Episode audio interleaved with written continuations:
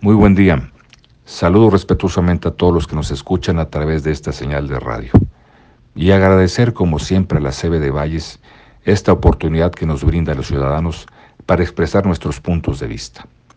No hay plazo que no se cumpla. Y en más de 120 ciudades a lo largo y ancho de nuestro querido México se realizó la mayor marcha ciudadana de la historia de nuestro país. El éxito fue abrumador. Las calles y las plazas se abarrotaron de mujeres y hombres de todos los sectores sociales. Jóvenes entusiastas que levantaban los brazos jubilosos, señoras de la tercera edad en sillas de ruedas manifestándose, todos hermanados en una sola voz. La democracia no se toca fue el canto que resonó potente, vibrante en el cielo mexicano. Valles se vistió de algarabía, de manera pacífica, vestidos de blanco y rosa, los ciudadanos de nuestra querida ciudad salieron a las calles para unirse a esta gran expresión ciudadana. El zócalo de la Ciudad de México lució imponente, no cabía un alma. Vibró con potente voz la exigencia de los ciudadanos. La democracia no se toca.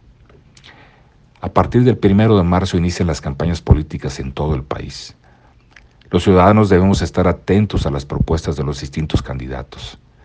Debemos reflexionar acerca de lo que queremos y de lo que necesitamos, pero sobre todo de lo que ya no queremos. Debemos analizar si lo que nos han ofrecido hasta hoy cumple con las expectativas.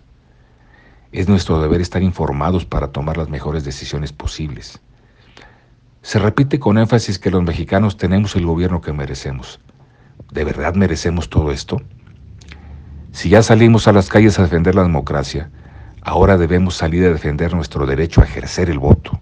En libertad y en secreto haremos uso de nuestra obligación ciudadana. El futuro y nuestra realidad depende de las decisiones que tomemos. Ahora la responsabilidad será nuestra. Para no quejarnos, debemos salir a votar. Gracias por su atención y un saludo afectuoso.